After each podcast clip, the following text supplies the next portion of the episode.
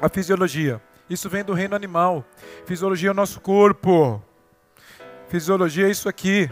São dois milímetros que podem fazer a diferença no seu estado. Dois milímetros. Qual é essa fisiologia? Essa fisiologia te ajuda a acessar um pensamento negativo. Quer pensar numa coisa triste? Você abaixa a cabeça. Quando eu estou aqui abaixado, eu estou na sensação e no questionamento de um diálogo interno. Se olhar os seus movimentos oculares, a gente percebe quando a pessoa está pensando, questionando sentindo. Isso todo mundo aqui é igual. Então quando a gente abaixa a cabeça, eu estou aqui questionando. Se eu baixar para cá, eu estou sentindo. Então, é uma fisiologia que me leva para um sentimento e pode abrir o canal para eu pensar principalmente coisas negativas. Porque ficar desse jeito, eu falo, nossa, eu sou ruim mesmo.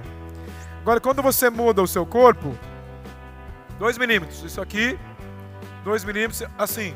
Quando você faz assim, que tipo de pensamento você teria fazendo assim, ó? Pode ser Superman, pode ser poderoso, mas vamos pensar numa coisa negativa assim. É possível? O seu cérebro não consegue. Isso é da natureza.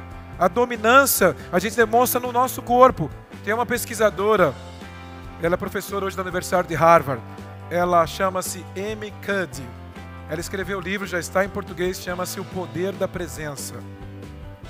E ela fez um estudo com os animais, estudo com atletas, estudo com várias pessoas e pesquisa isso há muitos anos. E ela identificou nessa pesquisa o seguinte: tem um caso de algumas de, de um atleta que ele nasceu sem a vista, sem a visão. Nunca enxergou na vida. E se tornou atleta. E quando ele vence, sabe o que ele faz? Ele nunca viu isso.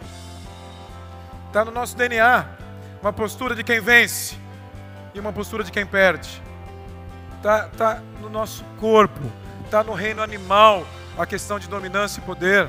Então, quando a gente começa a entender tudo isso, fala: pera um pouquinho. Então, se eu quero estabelecer um pensamento melhor, entrar num estado melhor, eu posso trabalhar o meu corpo. E se você não fortalecer o seu corpo, dificilmente você consegue também fortalecer sua mente. Não é só a mente, não é só o corpo, é o conjunto. Então, quando a gente faz isso, você muda o seu pensamento.